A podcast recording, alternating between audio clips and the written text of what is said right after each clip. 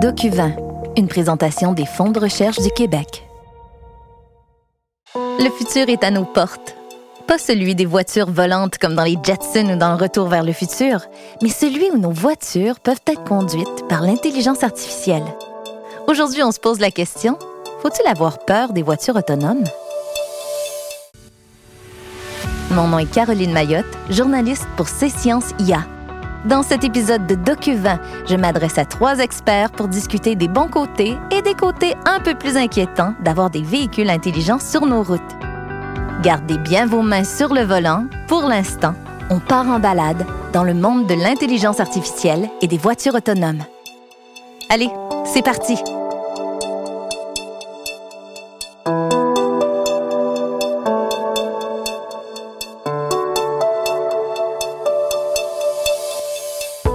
Dans tout bon road trip, il faut d'abord s'assurer d'être en règle avec le code de la sécurité routière. C'est pourquoi mon premier arrêt est à la Société des assurances automobiles du Québec pour un entretien avec le porte-parole de la SAAQ, Mario Vaillancourt. Il va nous expliquer un peu plus en détail les différents types de véhicules autonomes. Parce qu'avant de partager la route avec l'intelligence artificielle, il faut d'abord comprendre qu'il existe différents niveaux qui sont mis en place afin d'assurer la sécurité des conducteurs à toutes les étapes de l'évolution technologique. On peut commencer par dire que quand on parle de voitures autonomes, semi-autonomes, il y a effectivement plusieurs niveaux. On établit ça entre 1 et 5. Et ce que je pourrais vous dire, c'est que des véhicules autonomes, comme ceux qu'on voit par exemple dans certaines euh, expériences ailleurs. On parle des niveaux 3, 4 et 5. Ce qu'on retrouve ici, ce sont des ce qu'on appelle plus de l'aide à la conduite, c'est-à-dire ce qu'on connaît l'aide pour le freinage par exemple au niveau euh, des détecteurs d'angle mort, euh, ce qui est installé sur certains véhicules, les véhicules les plus récents évidemment. En matière de technologie de détection, telle que mentionnée par M. Vaillancourt, on peut penser au capteur de perception environnementale haute performance LIDAR Vision développé par l'entreprise québécoise LEDARTEC. Ceux-ci intègrent notamment aux véhicules d'autonomie 2 et 3 ces modèles 3D haute précision qui relèvent de la conduite assistée. Ils appliquent l'IA et les algorithmes de vision artificielle à la fusion de données brutes des caméras, radars et lidars. Mais qu'en est-il pour les véhicules de niveau 4 et 5?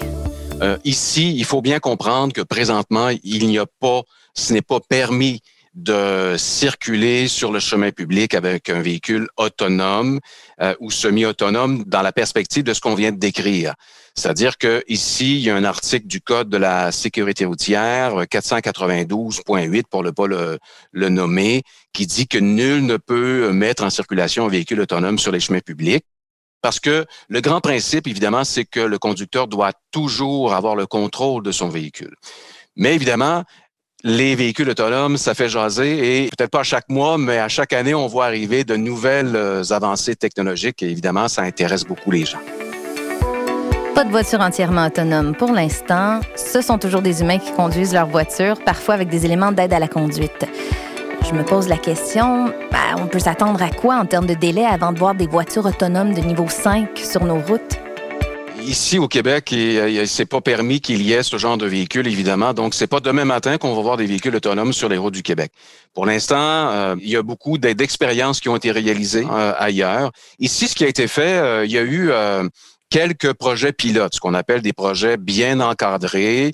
Il y en a eu à Montréal. Nous, notre rôle là-dedans était de bien s'assurer que tout allait se faire d'une façon sécuritaire. Mais on parle bien de projets pilotes sur un tracé défini, bien encadré à la société, il y a un comité qui existe avec le ministère des Transports qui chapeaute effectivement là, les, les, les, la façon d'encadrer ce genre de projet pilote. On fait partie également euh, d'un comité pan-canadien. On, on s'assure de recueillir l'information nécessaire, ce qui se passe, on, on s'y intéresse, on prend de l'information, mais ce n'est pas encore, euh, ce n'est pas permis sur les routes du Québec. Ça, je pense, c'est important de le dire. Mais en même temps, euh, comme dans d'autres secteurs de, qui touchent les déplacements en automobile ou encore la sécurité routière, notre rôle est de faire de la veille et de s'assurer de voir ce qui se passe ailleurs, évidemment, en termes d'avancées ou de nouvelles technologies.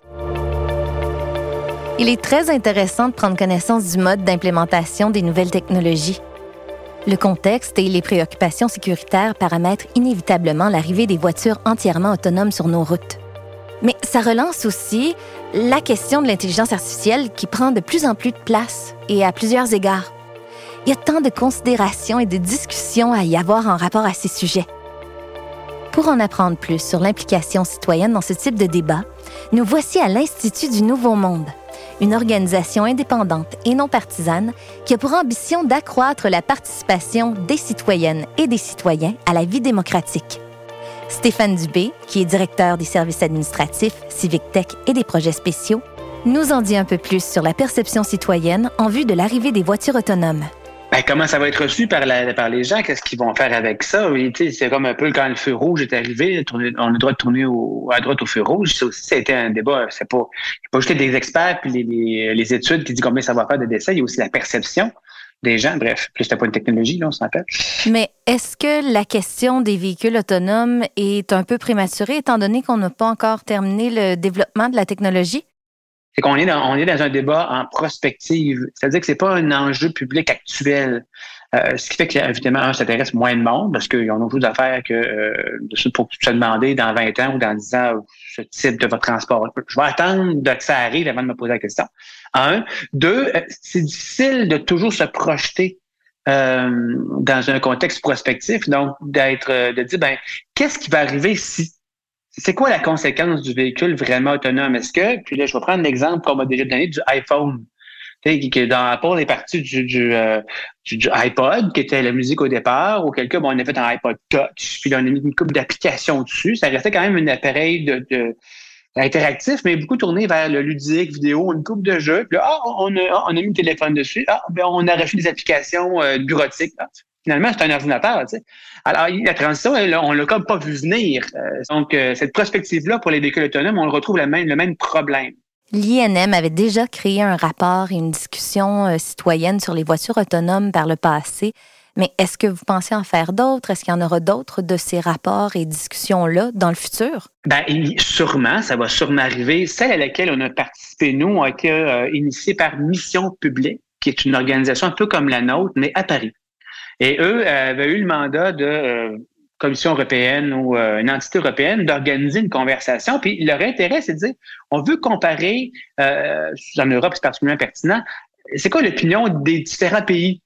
Donc, eux, ils avaient organisé une méthodologie de consultation qui était en présence. Hein. Euh, et donc, euh, ben, ils faisaient ça à Paris, ils faisaient ça en quelques villes de France. Ils sont allés chercher des partenaires en Allemagne, en Australie, puis ils sont venus au Québec. Ben, on trouvait l'INM pour organiser la conversation publique à Montréal. Donc, c'est Montréal qui nous a approchés parce que Montréal se posait des questions. Il dit, ben, on les voit venir, les véhicules autonomes. Et nous, il va falloir légiférer, il va falloir prendre des décisions.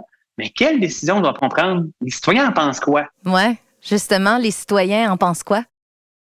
Dans les discussions, quand j'ai assisté aux discussions avec les citoyens, euh, il y avait vraiment deux postures. Il y avait la posture, je dirais, optimiste. Donc, les gens qui croyaient qu'effectivement, la technologie était peut-être pas encore assez mature, mais elle allait y arriver. Donc, on était, on pouvait avoir confiance euh, dans, dans l'évolution de ce système-là, puis qu'on allait tendre vers ça. Et il y en avait d'autres qui disaient, non, j'y crois pas. Les humains sont pas capables de concevoir des systèmes à toute épreuve encore. Il va toujours y avoir des accidents. Puis, il, y a des dangers de piratage. Donc, a quelqu'un qui réussit à prendre la, la, la, voiture à, contrôle, à distance, c'est dangereux. Alors, cette idée de piratage-là, en plus de toutes les erreurs, de, même sur la technologie, il reste quand même cet enjeu de, de, sécuritaire. Si on n'est pas capable de s'assurer que c'est suffisamment sécuritaire, le contre-argument était souvent de dire, ben, l'humain reprendra le relais. Mais le problème, c'est que si, si l'humain, le véhicule est totalement autonome, il n'est pas concentré. Puis le temps que l'erreur arrive, il n'a pas le temps de prendre le volant pour corriger l'erreur. Il faut que tu sois rapide. Il n'aurait pas de nous le dire quand tu conduis, il faut que tu sois attentif à la route. Si tu n'es pas attentif, c'est la machine qui le prend. Il est trop tard. il y avait ces deux postures initiales de base là chez les citoyens qu'on qu'on sentait une tension que ils essaient de se comprendre. Hein, la, discussion citoyenne, on finit par se comprendre, à se calmer dans nos, euh, dans nos craintes ou dans nos espérances, à dire, ouais, c'est a des risques. Quand même, ça reste que dans le débat citoyen, ce débat-là va avoir lieu maintenant, mais aussi dans le futur. il y a quelqu'un quelqu'un qui, est arrivé dans le débat en disant, oui, mais il y a toujours un risque. Le risque, quel est le risque le plus grand? L'informatique ou l'humain? Ah, voilà qu'on se retrouve réellement dans le vif du sujet. Et pour répondre à cette question, on fait la route Montréal-Québec pour se rendre à l'Université Laval, rejoindre Sylvain Auclair. Il est doctorant en philosophie, professeur de philosophie au Cégep de Sainte-Foy, spécialiste en matière d'éthique et d'intelligence artificielle. Il est également membre de l'Institut d'éthique appliquée de l'Université Laval et travaille sur plusieurs questions importantes entourant l'IA, notamment les enjeux de droit à la vie privée. Mais aujourd'hui, il va nous éclairer plus spécifiquement sur les implications éthiques d'avoir des voitures intelligentes sur nos routes. Alors, qui pose un plus grand risque, l'humain ou l'IA? Une des difficultés, euh, je pense, sur lesquelles les ingénieurs travaillent énormément, c'est la difficulté à faire face à l'imprévu. Plein de choses sont difficiles à prévoir puis qui peuvent survenir, pour lesquelles l'être humain, lui, parce qu'il est adapté à réagir à toutes sortes de situations différentes, la voiture autonome peut être mal adaptée. Je donne un exemple très, très simple. Imaginez qu'un sac de plastique s'envole sur la route. Ben, comment la voiture autonome va l'interpréter? Euh, c'est pas tout à fait euh, simple. Donc, ça, c'est la difficulté, je trouve, majeure euh, qui reste à résoudre, sur laquelle les ingénieurs travaillent à partir de plein de scénarios. La capacité, mais la limite aussi de l'intelligence artificielle, c'est de pouvoir se représenter le réel. Puis on pense toujours aussi la voiture autonome euh, avec les règles actuelles qui sont adaptées pour la conduite d'êtres humains. Alors qu'éventuellement, si on a de fait des voitures autonomes, entièrement autonomes, ben, c'est l'occasion de penser autrement toute l'organisation des transports, parce que les objets d'intelligence artificielle ont la, possibilité, la capacité d'être reliés entre eux, d'être connectés, puis on peut coordonner autrement. Donc, je trouve c'est une belle occasion d'une réflexion euh, plus large euh, qui justement interpelle non seulement l'éthique, mais aussi la politique. Alors, pour en revenir à notre question initiale, est-ce qu'on devrait avoir peur des véhicules autonomes selon vous? Donc, euh, ben, pour les, la discussion, attardons-nous au stade 5, c'est-à-dire les voitures entièrement pilotées par des systèmes d'intelligence artificielle. Donc, la question, est-ce qu'on doit avoir peur? Ben, je rappellerai aussi qu'il y a actuellement plusieurs moyens de transport qui sont autonomes. On parle des voitures de métro, de trains, d'avions. Donc, dans ce contexte-là, la voiture autonome, c'est sûr que c'est un peu différent parce que euh, ça pose des risques différents. Mais euh, il y a plusieurs raisons qui nous donnent à penser qu'on ne devrait pas en avoir peur. En fait, il y aurait des euh, bénéfices à la voiture autonome. Donc, pour en mentionner quelques-uns, on dit que ça pourrait favoriser la fluidité du trafic, ça pourrait ouvrir la, voie de nouveaux services de transport, même faciliter la mobilité des personnes qui ne peuvent pas conduire elles-mêmes. On parle des personnes âgées, des personnes handicapées, euh, ça pourrait aussi encourager le partage des véhicules, ça pourrait euh, accélérer l'électrification des transports. Donc, sur le plan environnemental, c'est important. Euh, et surtout, ça pourrait même améliorer la sécurité routière et réduire le nombre de décès. Pour les dernières données de l'Organisation mondiale de la santé, ben, on constate qu'il y a 1,3 million de personnes par année qui décèdent d'accidents de la route. Puis on précise que 90 de ces accidents-là sont dus à des erreurs humaines.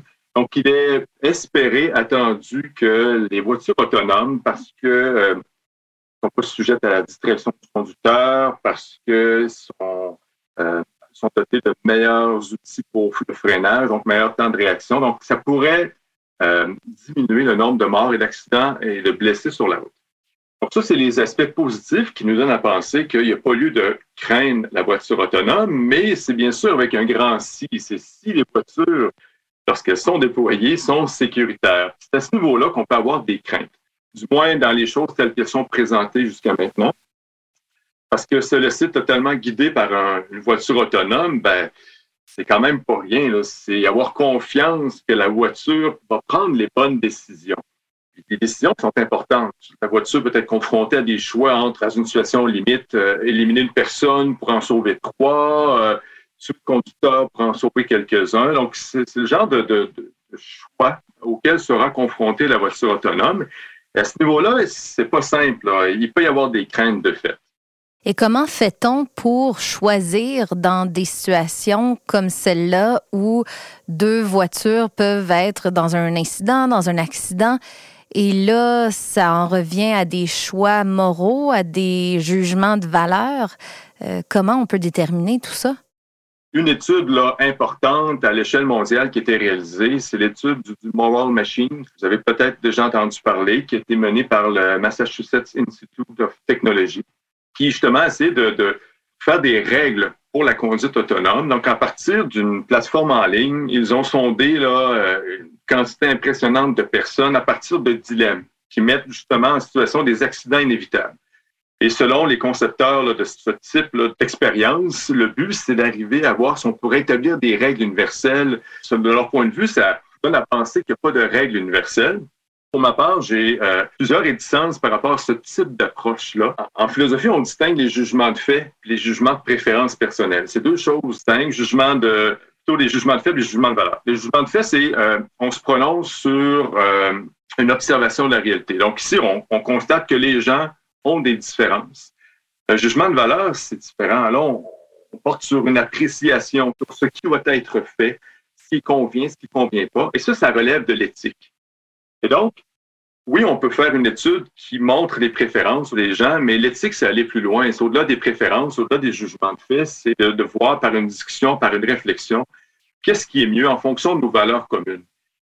L'autre limite de, ce type d'approche-là, c'est toujours dans une approche individuelle. C'est-à-dire, qu'est-ce que je ferais, moi, comme conducteur? Je pense que la voiture autonome, je pense que c'est une caractéristique de l'intelligence artificielle en général. C'est toujours l'occasion d'une réflexion plus collective. Donc, d'être capable de déterminer nos valeurs et nos idéaux en tant que collectif, en tant que société? Tout à fait. L'éthique, c'est justement à travers ce qui est possible de voir ce qui est souhaitable. Et ce souhaitable-là, ben, ça interpelle tous les acteurs de la société, le citoyen, euh, les ingénieurs ici dans la voiture autonome, puis les, les éthiciens, les gens en droit. C'est toujours l'occasion d'une réflexion plus collective. Ce qui était d'ailleurs l'objectif principal de cette balade audio, ou plutôt de ce balado. J'aimerais remercier mes trois invités, Mario Vaillancourt, Stéphane Dubé et Sylvain Auclair, comme c'est important et intéressant de parler de ces sujets si fascinants. Alors, la voiture autonome, devrions-nous en avoir peur? À la lumière des témoignages livrés, ce qu'on retient, c'est que bien qu'un encadrement légal et éthique s'impose, les bénéfices attendus de l'IA dans le transport pourraient être nombreux. C'est donc qu'il faut continuer de prôner la rigueur et le maintien des standards de qualité pour une IA de confiance qui répondra aux enjeux de fluidité, de diversification des services et de mobilité des clientèles vulnérables.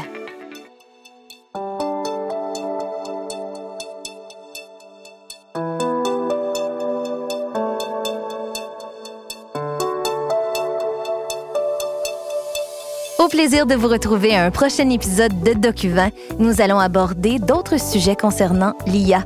D'ici là, soyez curieux et surtout, soyez prudents sur les routes.